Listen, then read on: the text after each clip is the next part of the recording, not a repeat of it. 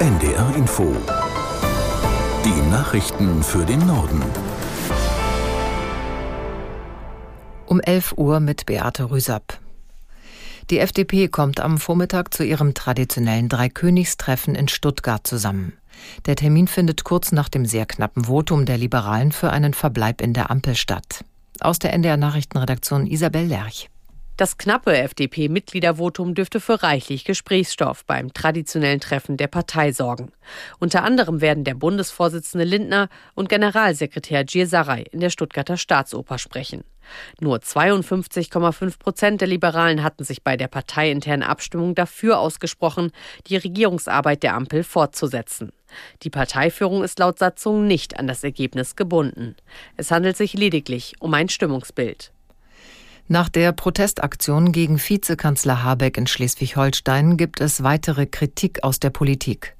Bundeslandwirtschaftsminister Özdemir warnte zudem vor einer Unterwanderung der Bauernproteste durch Extremisten.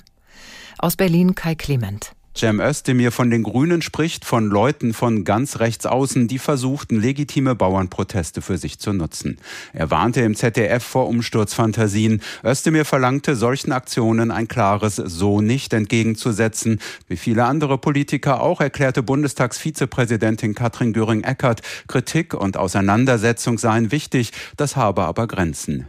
Göring-Eckardt erinnerte im Deutschlandfunk an die vielen Übergriffe auf Kommunalpolitiker, vor allem von rechts außen Interessen inklusive der AfD werde versucht, die Demokratie zu unterwandern. Der Präsident der Bundesnetzagentur Müller geht davon aus, dass Deutschland seinen Energiebedarf vollständig aus erneuerbaren Energien decken kann. Im Gespräch mit den Zeitungen der Funke Mediengruppe zeigte sich Müller zufrieden mit der aktuellen Entwicklung. Aus der Nachrichtenredaktion Janine Beck. 2023 hat Deutschland zum ersten Mal über die Hälfte des Stroms aus Sonne, Wasser und Wind produziert. Das sei ein guter Ansporn, die Anstrengungen fortzusetzen, sagte Müller. Die Bundesnetzagentur will den Anteil der erneuerbaren Energien bis 2030 auf 80 Prozent bringen. Müller hält aber auch 100 Prozent für möglich. Dafür müssten allerdings mehr Windräder gebaut werden. Und da hakt es ihm zufolge vor allem in den südlichen Bundesländern. Mehr Tempo bei Genehmigungen, mehr Personal und weniger Bürokratie sind seine Forderungen. Fünf Tage nach dem schweren Erdbeben in Japan steigt die Zahl der Opfer weiter an. Die Behörden sprechen jetzt offiziell von 110 Toten.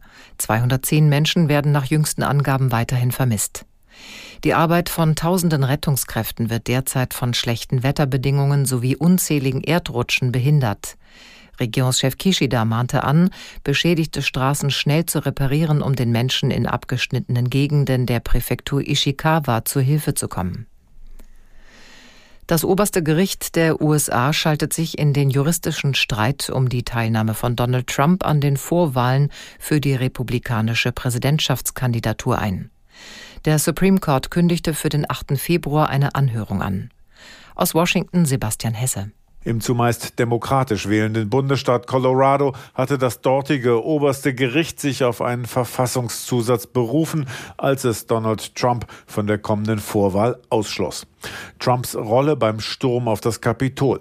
Heute vor drei Jahren sei die Beteiligung an einer Revolte gegen die US-Regierung gewesen.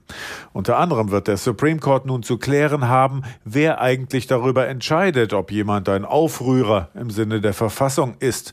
Der Kongress in Washington mit landesweiter Gültigkeit oder doch die Bundesstaaten einzeln, wie in Colorado und in Maine geschehen.